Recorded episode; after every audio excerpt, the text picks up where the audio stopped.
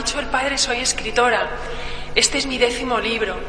En primer lugar, quiero dar gracias al Señor porque Él me ha dado la fuerza para escribirlo, pero quiero contarles que ha sido un libro escrito por obediencia.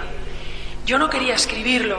Eh, este es mi décimo, el, el séptimo que hice que escribiera del purgatorio.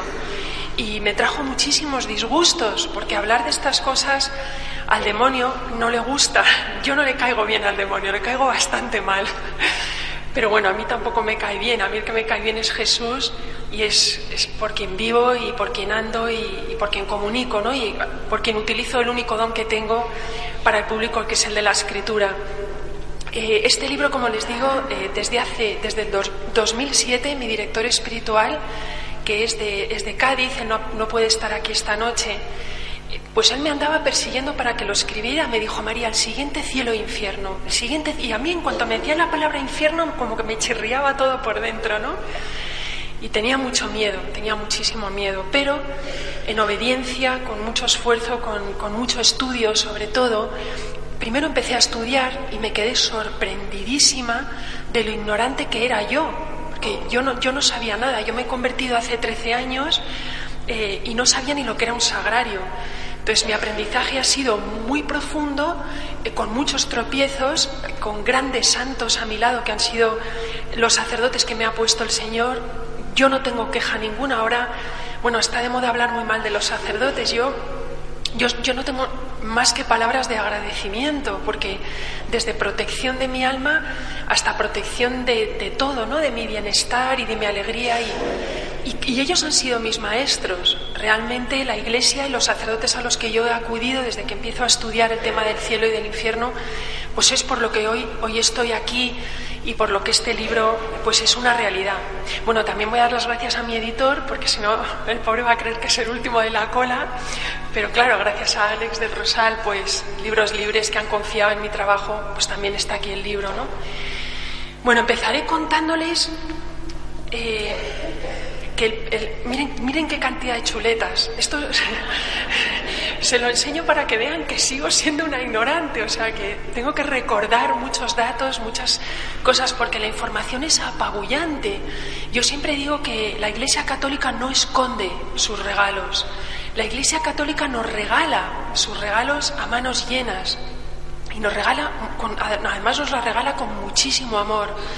Y el que quiera enterarse, se puede enterar. Yo me quise enterar y yo me he enterado. Y me he enterado de la realidad más grande, una de las más grandes de la Iglesia, que son los novísimos. Lo de los novísimos que a mí me, sonaba como a zapatos nuevísimos, era una cosa que era totalmente surrealista ya la palabra, ¿no? Digo, ¿qué serán los novísimos? Y ahí empecé, ahí descubrí pues el purgatorio, la parusía, el cielo, infierno, el juicio final, juicio particular, todo esto, ¿no? Que yo decía, ¿por qué nos hablan tan poco desde los púlpitos? Yo luego he descubierto bueno, he descubierto muchísimas cosas, pero cuando a mí me preguntan por qué los sacerdotes hablan poco de estos temas, he llegado a una conclusión. Y he llegado a la conclusión, y, que Dios me perdone si soy muy dura con, o un poquito dura con la Iglesia, porque creo que desde el Concilio Vaticano II la Iglesia, no sé por qué, se ha adormecido un poco en estos temas. Es como si se hubiera anestesiado quizá por temor, quizá por no estar siempre hablando del infierno, del infierno, ¿no? Parece que en el medievo se hablaba muchísimo y, claro, a lo mejor eh, se decidió de una forma conciliar, pues eh, hablar menos para que toda la Iglesia y todo estuviera centrado en el amor imponente, infinito y poderosísimo de, Jesús. Que es cierto, es cierto que esa es la, la clave ¿no? de nuestra Iglesia, pero lo que ha pasado es que a día de hoy nos hemos encontrado que hay muchísimos católicos, entre ella yo, que ya he aprendido la verdad, pero hace unos poquitos años pensábamos que el infierno no existía, que el demonio no existía, que el purgatorio no existía. Estas son enseñanzas de la Iglesia tan claras, tan claras, tan claras como que son dogmas de fe.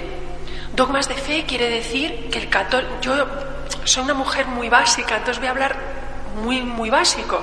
Aquí hay sacerdotes santos, ahora me quitan las gafas y no sé dónde están, pero, pero sé, que, sé que están y, por favor, padres, les pido que si me quieren interrumpir en cualquier momento, si digo cualquier tontería, pues porque ustedes sí que saben mucho más que yo.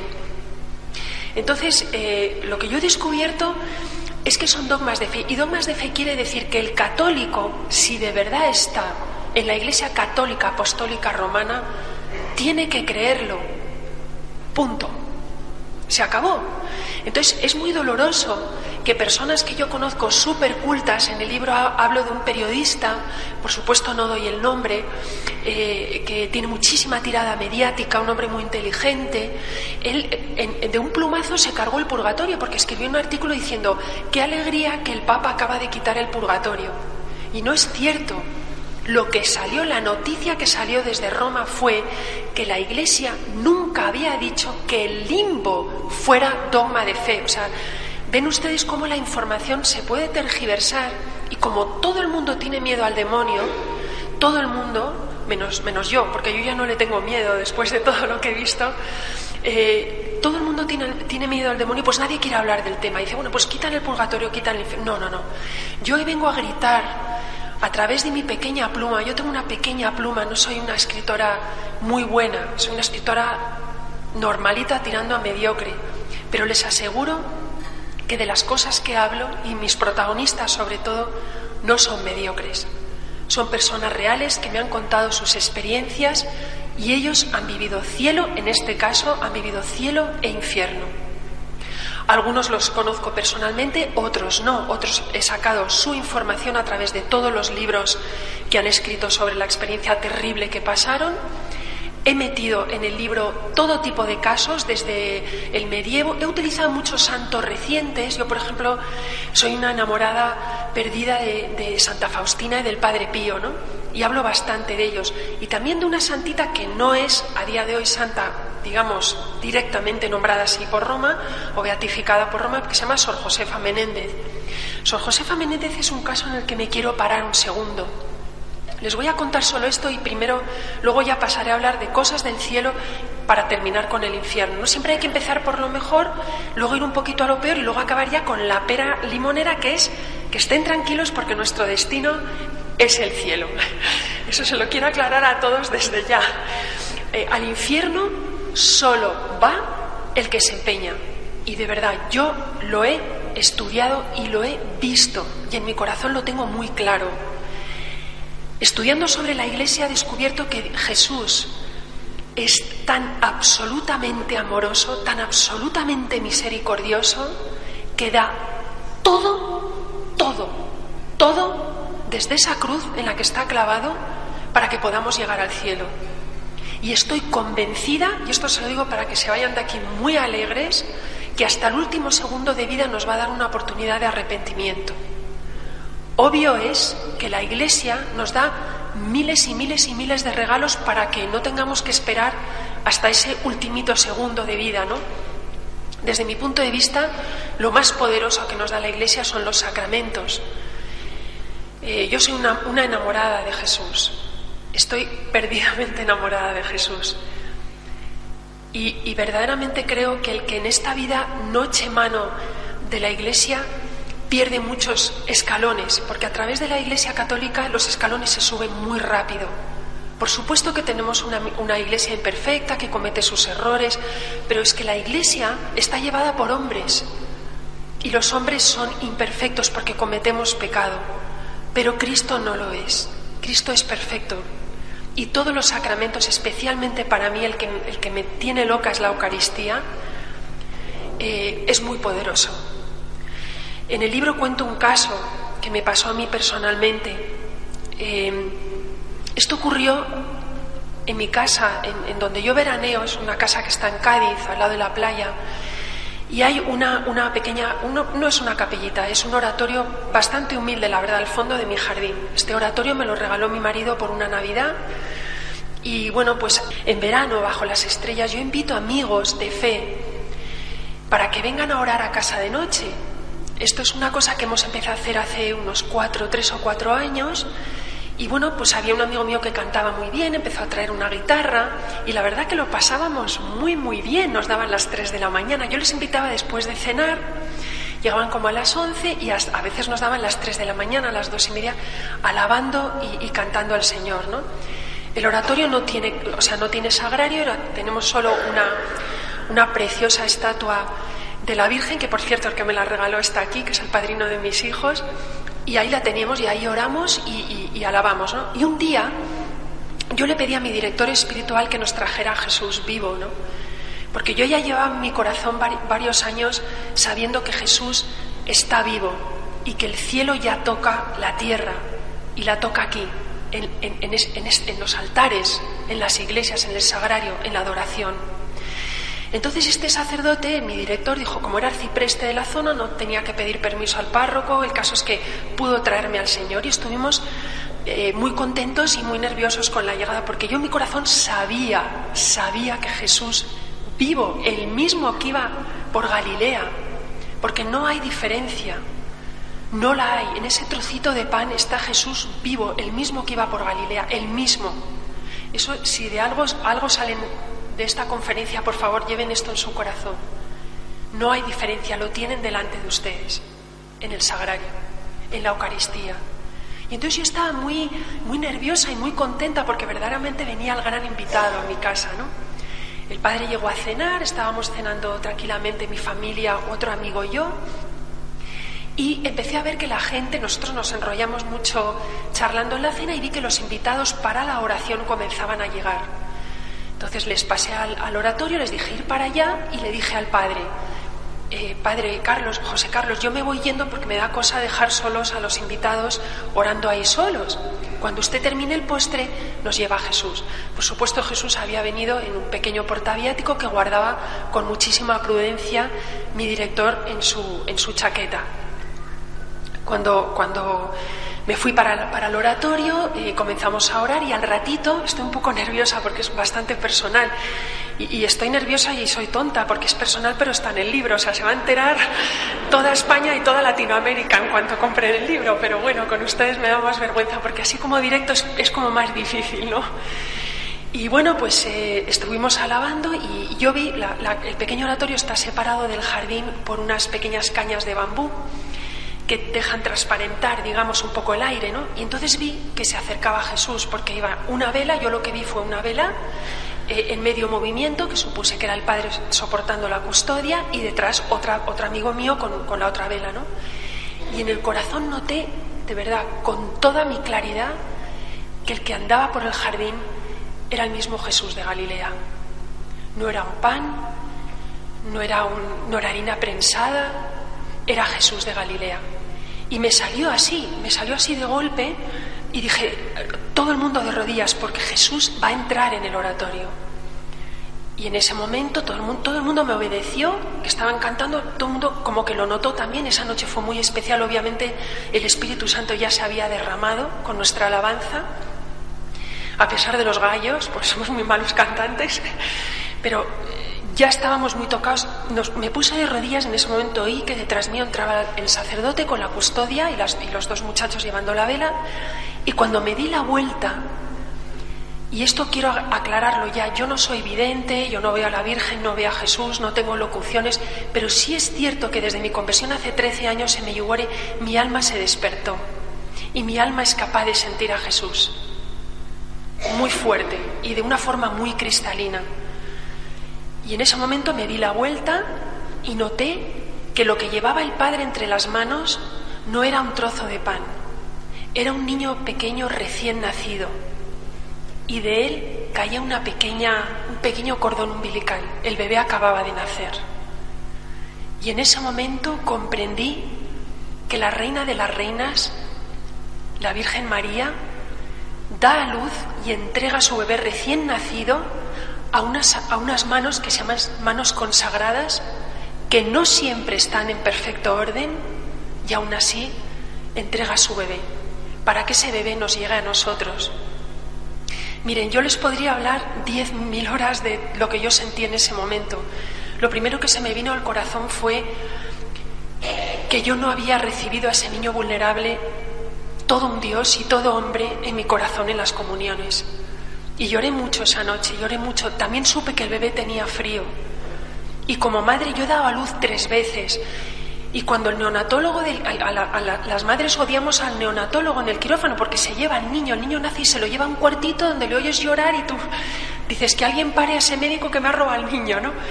Bueno, pues yo entendí que la Virgen, a pesar de, de saber que las manos de los sacerdotes, a veces, no siempre, hay sacerdotes santos, yo los conozco, a muchos, pero no siempre que esos sacerdotes cogen a ese bebé recién nacido con el cordón umbilical colgando y nos lo entregan a nosotros. Esa noche cambió mi vida para siempre.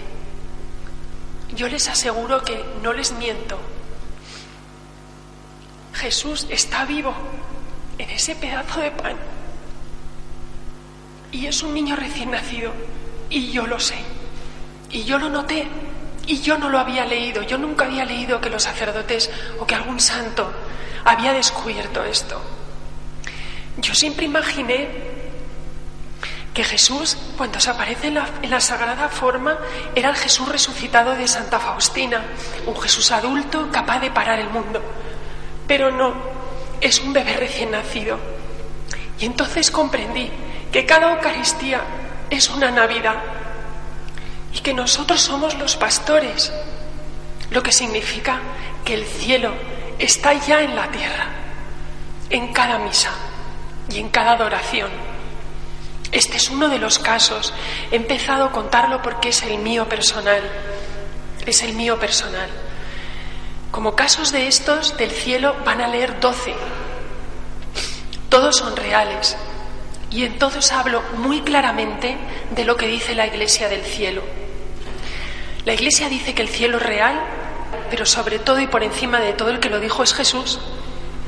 Entonces, cuando pasamos a la parte del infierno, y ahora voy a Sor Josefa Menéndez, ¿por qué si Jesús dijo que el infierno era real, que el demonio era real?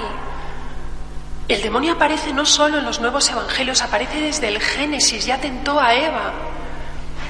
¿Por qué si la Iglesia y por qué sobre todo si Jesús dice que el demonio es real y que el infierno es real, andamos ciegos, totalmente anestesiados, diciendo que no hay infierno y que no hay demonio?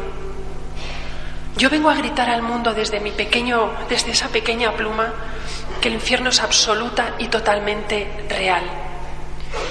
Les voy a contar, como ya les he contado, un caso del cielo, les voy a contar un caso del infierno, que es el de Sor Josefa. Es el pizal que más me ha impresionado a mí. Sor Josefa Menéndez es una monja del siglo XX, a ella se la llevaron justo antes de la guerra civil. Es una monja que tuvo unos dones místicos impresionantes y eh, esta monja es uno de los poquísimos casos que yo he encontrado en mística donde físicamente hablo del cuerpo, no solo del alma, sino también del cuerpo. Dios permitía que el cuerpo y el alma se bajaran al infierno. A veces esta bajada duraba dos horas, otras veces siete, siete horas, otra vez cinco minutos. O sea, es un misterio de la voluntad de Dios. Era tan impresionante que desaparecía delante de las otras monjitas. A lo mejor estaban bordando y la veían como que en un relámpago desaparecía. Las monjas que ya sabían de su santidad y que ya sabían de, o sea, observaban muchas cosas con ella del, del, maligno, como la atacaba, como la pegaba, la buscaban desesperadas por todo el convento y a lo mejor la encontraban detrás de la tapia totalmente magullada, llena de golpes, llena de heridas. Y, les voy a contar una anécdota que a mí me impactó muchísimo. Eh, ella, ella hablaba mucho del olor. Ella decía que el olor del infierno era tan fuerte, tan tóxico, que solo respirarlo, solo hacer... Ah, ah, ya la, la quemaba por dentro, le quemaba los pulmones. Y ocurrió una vez, y lo cuentan las monjas que lo vieron, cuando la encuentran a la pobre toda magullada y llena de golpes por, por cualquier rincón del, del convento, eh, el olor era, in, era, insufrible. Y decía, me quemo, me quemo, me quemo. Y, y, las hermanas decían, pero hermana, que no se está usted quemando, que porque la veían con el hábito perfectamente colocado, con todo colocado, ¿no? Y entonces, que me quemo, que me quemo, y la pobre gritaba desesperada. La empezaron a quitar el hábito. En esa época, por lo visto, las monjas llevaban como una batita blanca debajo del hábito y debajo como unas fajas hechas como de vendas o de lino. Y entonces efectivamente descubrieron que se estaba quemando su carne entre la piel del pecho y la venda. Y, se la quedaban las cicatrices. Luego sí había estado en un lugar sobrenatural muy extraño. Pero lo más impresionante de lo de Sor Josefa, que bueno, hay casos de Santa Faustina, les he metido el Padre Pío, eh, de Ana Caterina de Emmerich, la Beata Caterina de Emmerich, otra santaza como la copa de un pino, la que me he tenido que leer todos sus, todos, todos sus escritos, ¿no? Todos ellos lo han visto. Por supuesto nuestra Santa Teresa de Ávila también, ¿no? Pero lo que más me ha alucinado es descubrir protestantes del siglo XX, no católicos, incluso alguno de ellos que no tenía fe, que ni siquiera había, iba a su iglesia presbiteriana, que les ha pasado lo mismo que Sor Josefa Menéndez. Es el caso del americano Bill Wise, un señor normal, casado, no tenía niños, no sé, ignoro si los tiene ahora, esto creo que le ocurrió en el año 97 o por ahí, 98.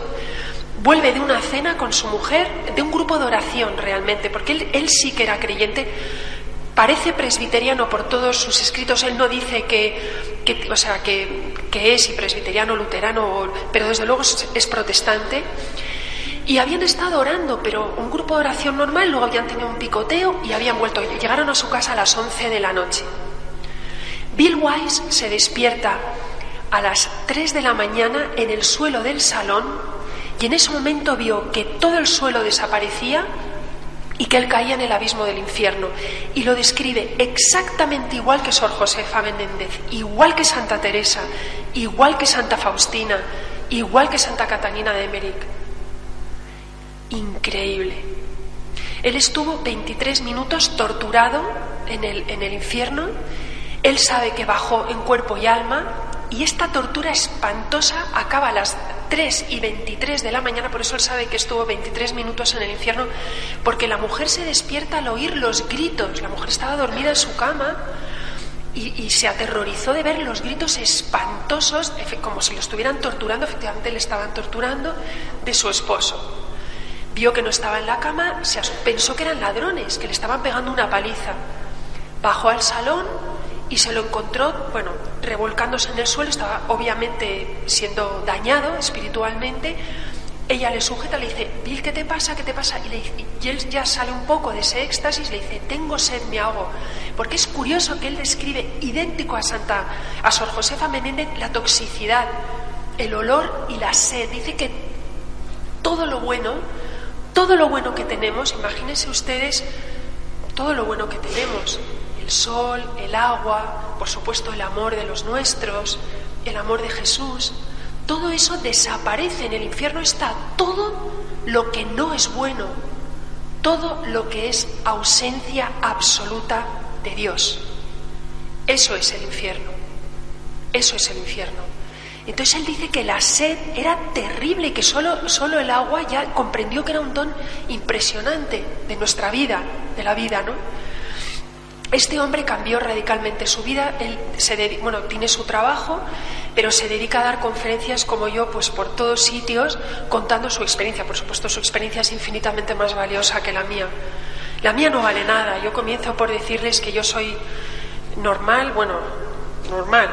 Eh, soy lo que soy, soy una conversa, soy pecadora como todos ustedes, pero sí les aseguro que mi voluntad es llegar al cielo y que mi lucha es muy grande, que mi papel es muy difícil, muy difícil, porque, porque he descubierto a Jesús y cuando se descubre a Jesús uno comete muchos suicidios o intenta cometer muchos suicidios. El primer suicidio que intenta cometer es el suicidio de su propio pecado.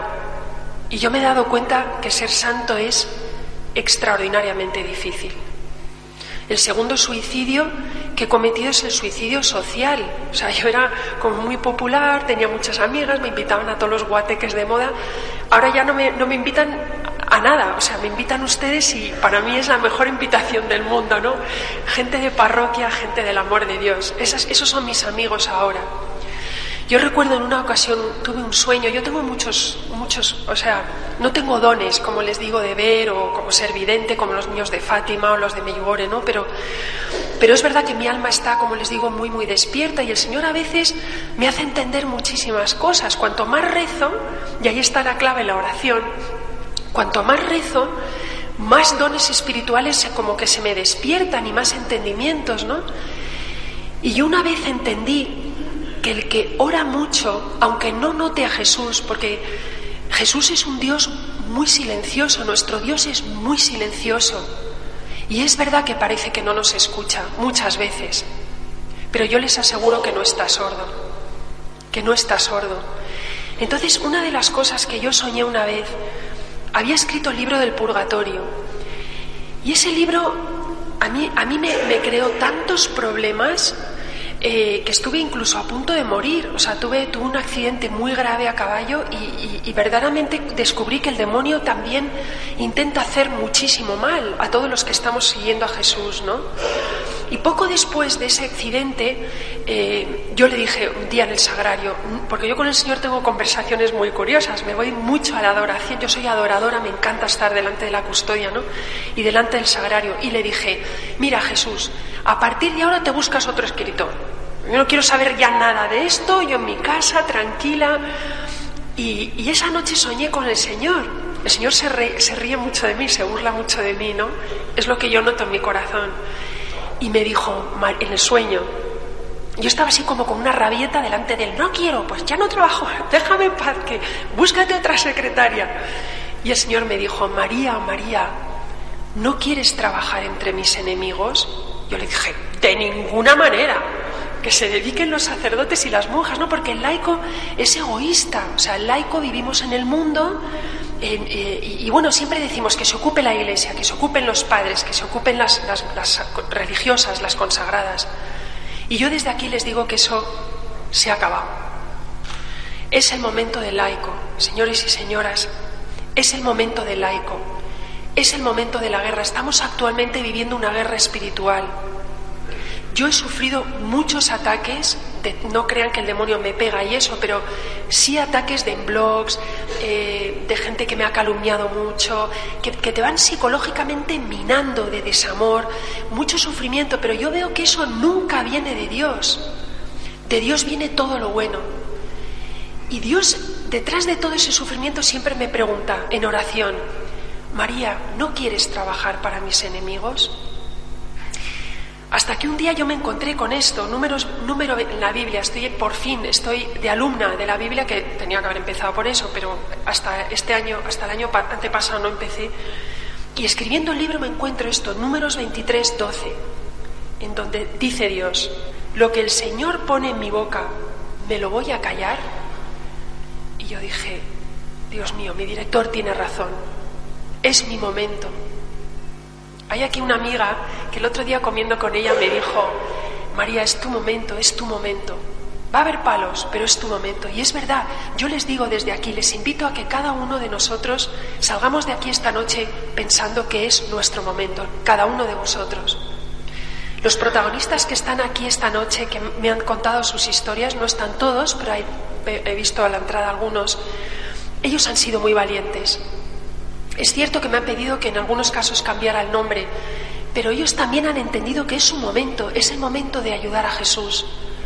Porque la mala noticia de esta conferencia o de esta charla es que todos vamos a morir, lo siento, pero esa es la mala noticia de esta noche. Y cuando muramos vamos a tener un juicio final. Yo lo tuve, yo tuve ese pequeño juicio final, duró tres segundos nada más, en Meyugore en el año 2000, y les aseguro que por ahí desfilan todos los pecados, no solo los, los, los, mortales, sino también los veniales. Y les aseguro que yo creía que yo no tenía ninguno mortal, y alguno había, alguno había. Entonces, cuando tengamos que llegar a ese momento, yo les invito a no tener miedo, a no tener miedo, porque quiero que piensen que cuando llegue ese momento, es cierto, van a ser juzgados, pero van a ser juzgados por su mejor amigo que murió en una cruz precisamente para llevarles de la mano con él al cielo. Ese va a ser su juez, su mejor amigo. Grábenselo, porque esto nos va a dar mucha fuerza cuando llegue el momento. Y por lo menos le voy a poder decir, Señor, yo he pecado, Señor, yo no he sido perfecta, lo he intentado, he intentado agarrarme a las manos consagradas a través de la confesión, impresionante, impresionante sacramento del que les podría hablar millones de horas. Pero por lo menos voy a poderle dar las manitas así. Yo he hecho algo pequeño, he escrito diez libros, de los cuales uno era, uno era ateo. Vale, no es mucho, pero yo lo estoy intentando. Y el Señor también me he dado cuenta estudiando el cielo y del infierno que no mira nuestros logros. Si mirara nuestros logros, aquí no se salvaba nadie. El Señor solo mira nuestro esfuerzo y que queramos llegar a Él. Eso es lo que quiero que también lleven en el corazón esta noche, ¿no? También hay otra cosa, que, otra lectura que, que vi, vamos, un trocito, esta vez lo escribió Lucas, en el Evangelio, que también fue lo que me empujó directamente a decir, tengo que escribir este libro sin miedo. Y ahora les voy a hablar por qué no, no, tengo miedo, porque antes he dicho que no tengo miedo, ¿no? Se lo voy a leer para que también se lo lleven esta noche en el corazón. Y si alguno de ustedes quiere apuntarlo, es Lucas 9, 26. Dice el Señor, quien se avergüence de mí y de mis palabras, de él se avergonzará el Hijo del Hombre cuando venga en su gloria. Y yo le decía, Señor, yo no quiero que te avergüences de mí.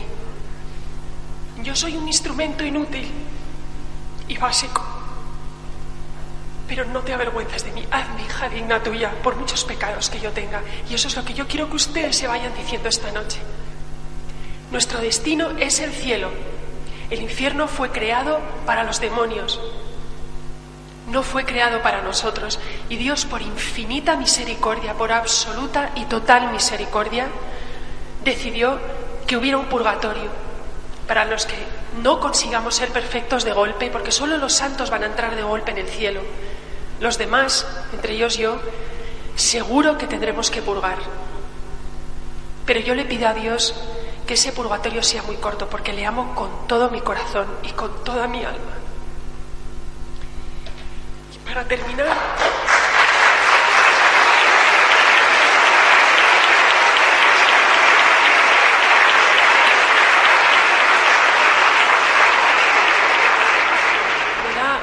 mucha vergüenza hablarles porque está aquí mi confesor y él sabe, él sabe, el padre Álvaro sabe cómo soy. Así que el camino es largo, pero está ahí, el camino está ahí.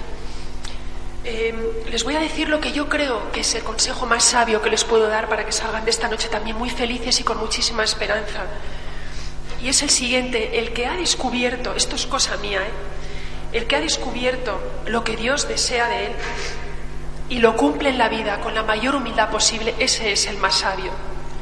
No es el que sabe más de escatología, no es el que sabe más de teología, no, es el que descubre verdaderamente para qué ha sido creado, para qué Dios le ha creado, bueno, para darle gloria, por supuesto, pero todos aquí tenemos una misión muy fuerte, muy fuerte.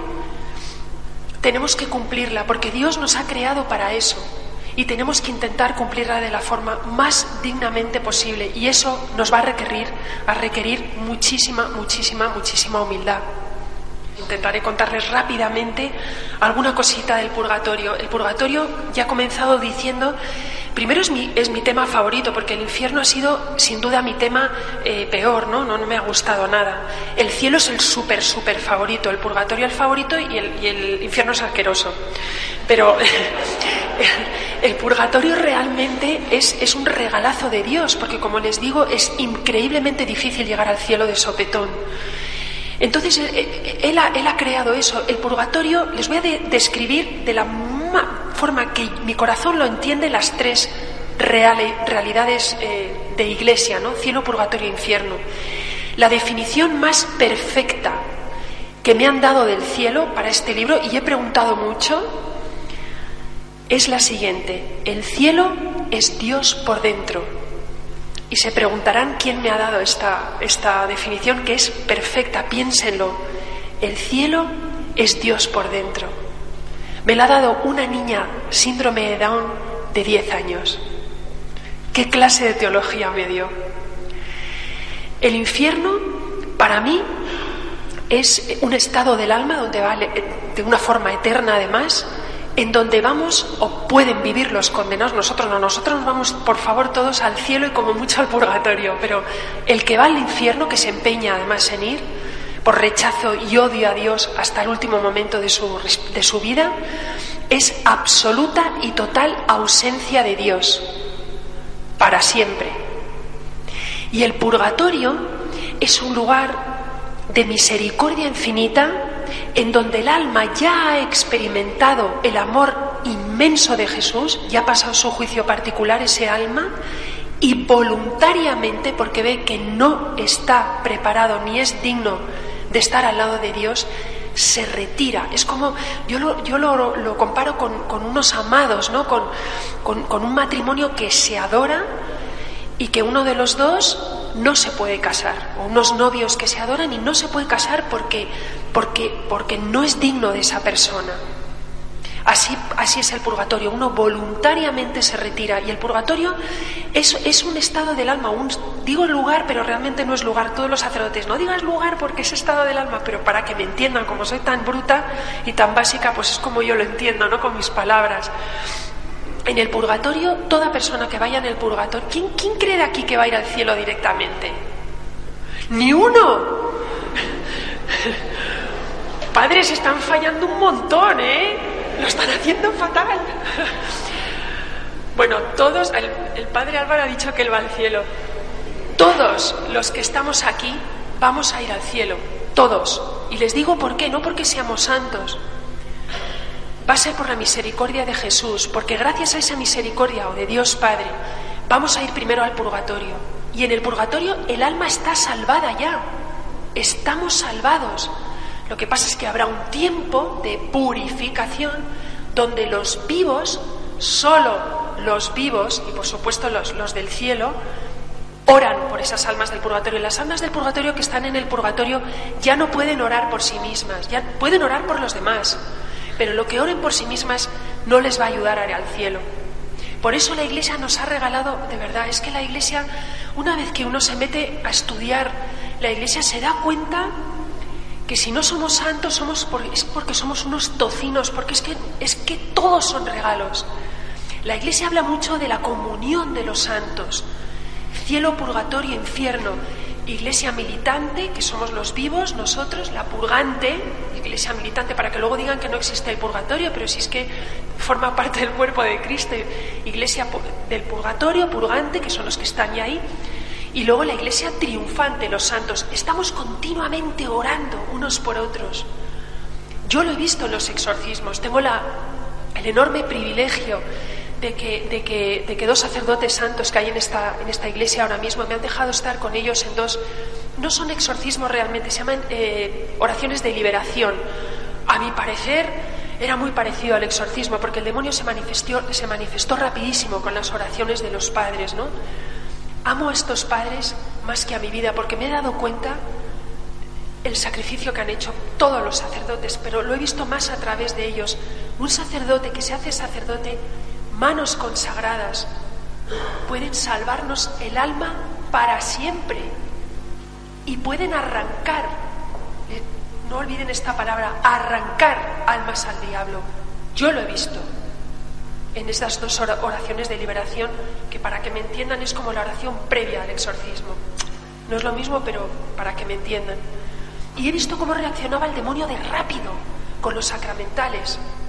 Por ejemplo, eh, la, no sé cómo se dice padre, la bufandita, la llamo yo, la estola, eh, las personas que, que tienen una posición no soportan las estolas no soportan el agua bendita, lo he visto.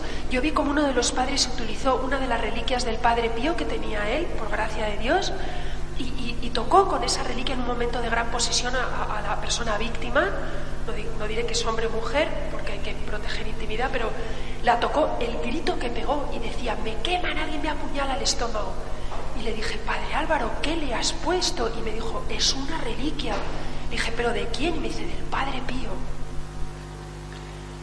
Dios mío, gracias, porque todo, todo lo que es iglesia son regalos. Otra cosa, otra cosa es que pequemos, que los triunfantes están en el cielo ya no pueden pecar, los pobres del purgatorio no hacen más que purgar. Los militantes somos nosotros, está en nuestras manos cambiar el mundo. Pero para eso nos lo tenemos que creer. ¿Quién de aquí de corazón, de corazón, por favor sean sinceros, que levanten las manos las personas que de corazón crean que en una sagrada forma está Jesús vivo, el mismo que andaba por Galilea.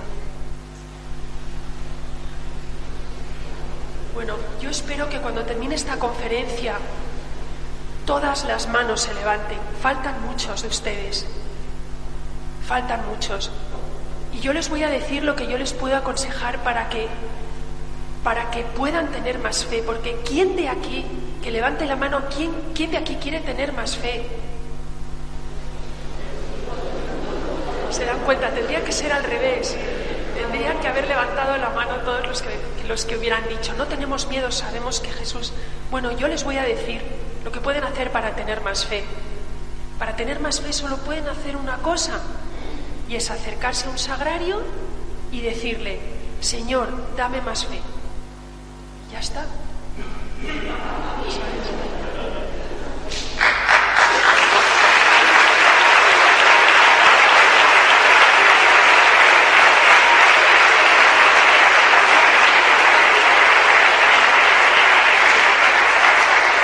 Nosotros, nosotros solos nada. Y es verdad que el demonio es rápido, el demonio actúa, el demonio conoce todos nuestros defectos y entonces ve las, como las heriditas o las, las, rajitas, ¿no? las rendijitas que podemos tener y ahí ¡pa! se mete. ¿no?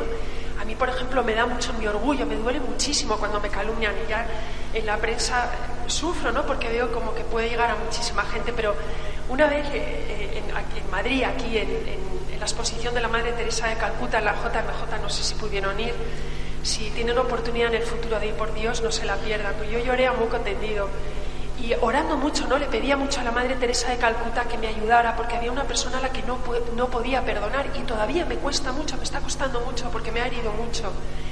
Y la, y la Madre Teresa, no es que hablara a mi corazón, como les digo, las cosas de Dios las como que se despiertan. Y me dijo, pero ¿por qué no le regalas tu orgullo? A Jesús. Yo dije, ¿eh? Eso no se puede regalar porque siempre pienso que se le regalan otras cosas.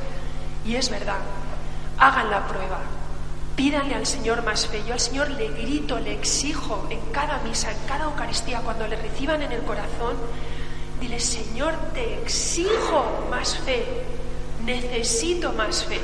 Ese es un momento muy fuerte, el momento de la comunión, muy fuerte, porque están unidos en cuerpo y alma es su momento en el cielo. Yo muchas veces cuando tengo miedo de no ir, al cielo y quedarme estancada en el purgatorio, enganchada a una chincheta mil años, eh, muchas veces cuando comulgo le digo, Señor, te exijo que me des más fe.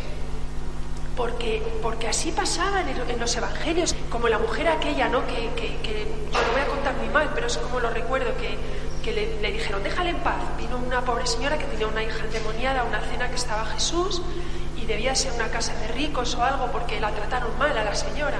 Y entonces la señora dijo, no señor, es que, o algo así, dijeron, no es de nuestro, no debía ser judía, ¿no? De la, no sé qué sería. Y entonces le dijo, no es para ti, es, y ella dijo, pero señor, si hasta, hasta las migas que caen de una mesa las, las lamen los perros, por favor. Y entonces el Señor, al ver la fe de esa mujer, dijo, ¿qué mujer, tu hija la curo, ¿no? Lo he contado de pena, pero me entienden. si estuviera aquí el padre que le pidió que subiera, lo hubiera dicho mucho mejor, pero Jesús no ha querido subir conmigo. Pero me han entendido, ¿no? Entonces, realmente yo me doy cuenta, Jesús es el que sana, pero, pero es que lo que sana es, la, es nuestra fe. O sea, él, puede sanarnos sin fe porque el Señor lo puede todo. Pero si de aquí queremos, de esta conferencia, queremos ir todos al cielo, y queremos ir todos, eso sí, ¿no? Queremos ir todos al cielo, ¿no? Pues entonces hay, que pedir más fe al Señor. Yo estoy convencida que si, que si tuviéramos de verdad, como dice el Señor, fe como un grano, de mostaza, moveríamos la tierra entera, cambiaríamos España. Cambiaríamos España. Bueno, eh, no les quiero molestar más, simplemente les diré, ya para terminar, que mucha gente, cuando hablo de todos, bueno, yo hablo de esto todo el tiempo, porque mis amigas, las amigas nuevas, sobre todo que tengo, que se han vuelto todas conversas como yo, porque no paro de hablarles de estas cosas, me atiborran a preguntas y la verdad es que me sirve muy bien porque así como que me autoconvenzo de que todo lo que dice la Iglesia es verdad, porque es difícil, ¿no? Es difícil. Pero todo el mundo me pregunta, bueno, ¿y cómo nos salvamos? ¿Qué armas tenemos? ¿Qué espada tenemos para llegar al cielo? Bueno, yo les voy a hablar muy brevemente, ya para terminar, la Eucaristía. La Eucaristía para mí es clave, pero la Eucaristía forma parte de los sacramentos, que son siete. ¿Alguien se sabe los sacramentos de memoria? Como pregunte y no lo sepan, mal salimos de aquí. bueno, pues de todos los sacramentos, eh, mi favorito, el que más amo, es la Eucaristía. Va súper, súper unida a la confesión. Yo les aconsejo que eso es un estandarte muy, muy grande, ¿no? Luego también las obras de misericordia, las espirituales y las corporales. Me paro en esto por una cosa. Cuando estudio las espirituales, y les leo en alto porque esto ya es difícil que se lo sepan de memoria, las espirituales son enseñar al que no sabe, aconsejar, corregir al que hierra, perdonar injurias, consolar, soportar los defectos del prójimo, rogar a Dios por vivos y muertos. ¿Quién hace todo esto? que levante la mano. y las corporales, estas son un poco más fácil. Visitar enfermos, dar de comer al hambriento, beber al sediento, dar posada al peregrino, vestir al desnudo, visitar presos, enterrar muertos. Bueno, es, una, es como, como, una chuleta muy, muy pequeñita, ¿no? Pero bueno, eh, el arma más importante, el que ya pues no, no crea en la Eucaristía, el que le cueste todo. Por ejemplo, a mis amigos eh, eh, anglicanos, yo he vivido muchísimos años en Londres y yo conocí mi fe a través de una anglicana. Ellos no creen en la, presencia viva de Jesús en la Eucaristía, pero los católicos sí, eso es lo que nos diferencia. Tristemente ellos no lo tienen y es una pena muy grande, ¿no? Y yo muchas veces le decía, a esta amiga se llama Cristina, y le decía, qué pena, porque os estáis perdiendo lo, lo mejor, ¿no? os estáis perdiendo lo mejor, pero Dios también actúa en ellos. Como les digo, hay dos casos impresionantes en el libro, pero, también los hay mucho más. Y yo muchas veces, eh, pensando en, en los protestantes, les decía, pero veniros, que nosotros os abrimos con los brazos abiertos. Y decían, no, si nuestros curas están casados. Y ahora, curiosamente, después de 13 años, Muchos anglicanos casados se han venido a la iglesia, no sé si lo saben, y el Papa, nuestro Papa Benedicto XVI, que es un santazo, igual de santazo de inteligente. Yo, la verdad, estoy asombrada con la inteligencia y la sabiduría de este Papa que nos ha tocado. llevamos dos santos ya eh, en mi generación, Juan Pablo II y ahora yo, yo lo creo así, creo que los dos son santos. Y este Papa los ha admitido, con lo cual en nuestra Iglesia Católica hemos abierto los brazos a sacerdotes casados que han venido del mundo anglicano, ¿no? Pero, pero bueno, eh, no lo sé, les digo que también se pierden el amor a la Virgen y esa es la puerta de la que les, les quería hablar. Me decía el Padre que hablara un poquito del purgatorio. Les voy a decir que la puerta para la salvación, es decir, purgatorio y cielo, pero sobre todo cielo, se llama María Santísima. Acójanla de verdad como su madre, porque ella les va a llevar al cielo. Yo lo sé la quiero con todo mi corazón, la siento mi madre verdadera, está siempre conmigo. Si se agarran a ella, serán infinitamente felices y triunfarán siempre. Nos vemos en el cielo. Gracias por haberme invitado hasta aquí.